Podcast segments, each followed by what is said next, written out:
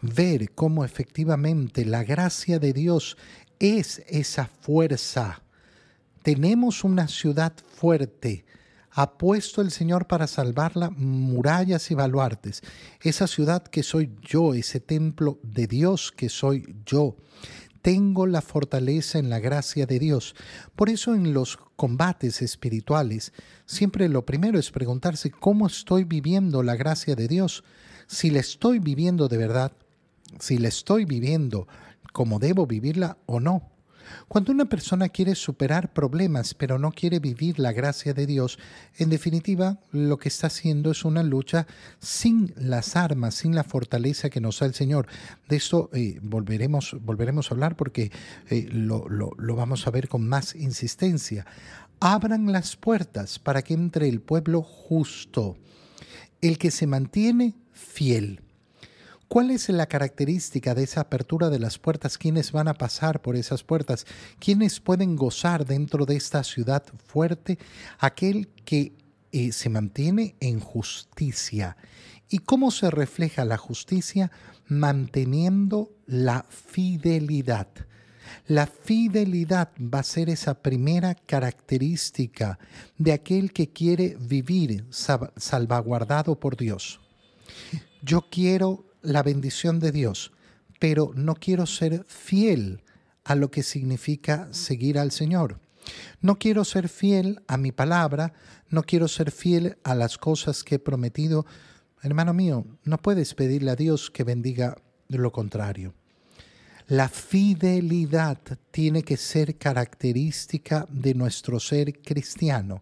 La fidelidad tiene que ser característica de cómo yo sigo al Señor.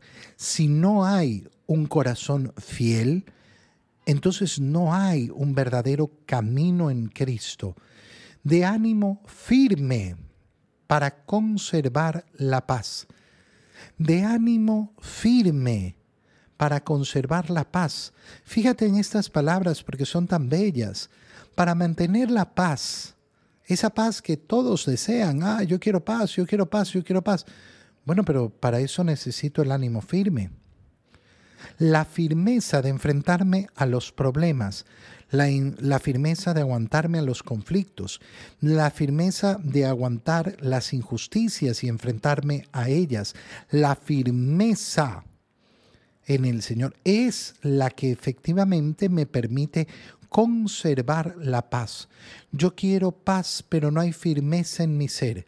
No hay firmeza en mi convicción, no hay firmeza en mis acciones, no hay firmeza en la perseverancia, en el seguimiento del camino al Señor. No voy a conseguir la paz. No voy a conseguir la paz. O estaré buscando solo una paz que no me involucra, que no me cuesta. Ay, yo quiero estar tranquilo, que no, no haya problemas. Hermano mío, la paz se trabaja con firmeza. La paz no, no, no simplemente llega, se trabaja, se trabaja con firmeza, cuesta, cuesta vivir en paz. Y lo siguiente es maravilloso. ¿Cómo voy, a, ¿Cómo voy a hacer para mantenerme firme y poder entonces conservar la paz? Confiando en el Señor. Viene la actitud de la verdadera confianza. Confíen siempre en el Señor porque el Señor es nuestra fortaleza. Ya te lo decía y vamos a retomar el tema de la, de la fuerza. Es una ciudad fuerte la que nos ha puesto el Señor, ha puesto murallas y baluartes. ¿Quiénes van a entrar? Aquellos que confíen en el Señor, que confíen en su fortaleza. Aquellos que confían, en cambio, en su propia fortaleza, no, no van a caminar el camino del Señor. La lucha cristiana no se hace con nuestras propias fuerzas, se hace en la gracia del Señor. Se hace, por tanto, en la fortaleza del Señor.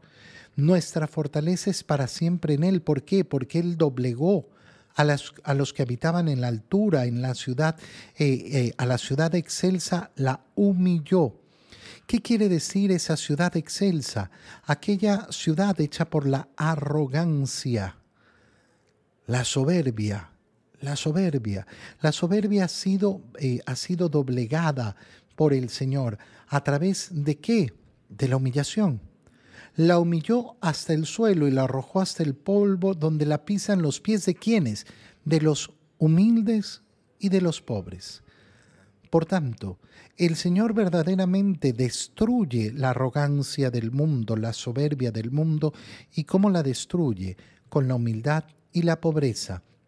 ¿Cómo vamos a contemplar a nuestro Señor humillado y pobre?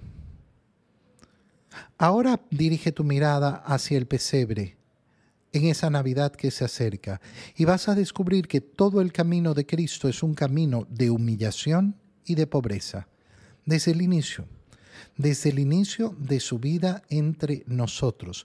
Su camino siempre va a ser el de humildad y el de pobreza.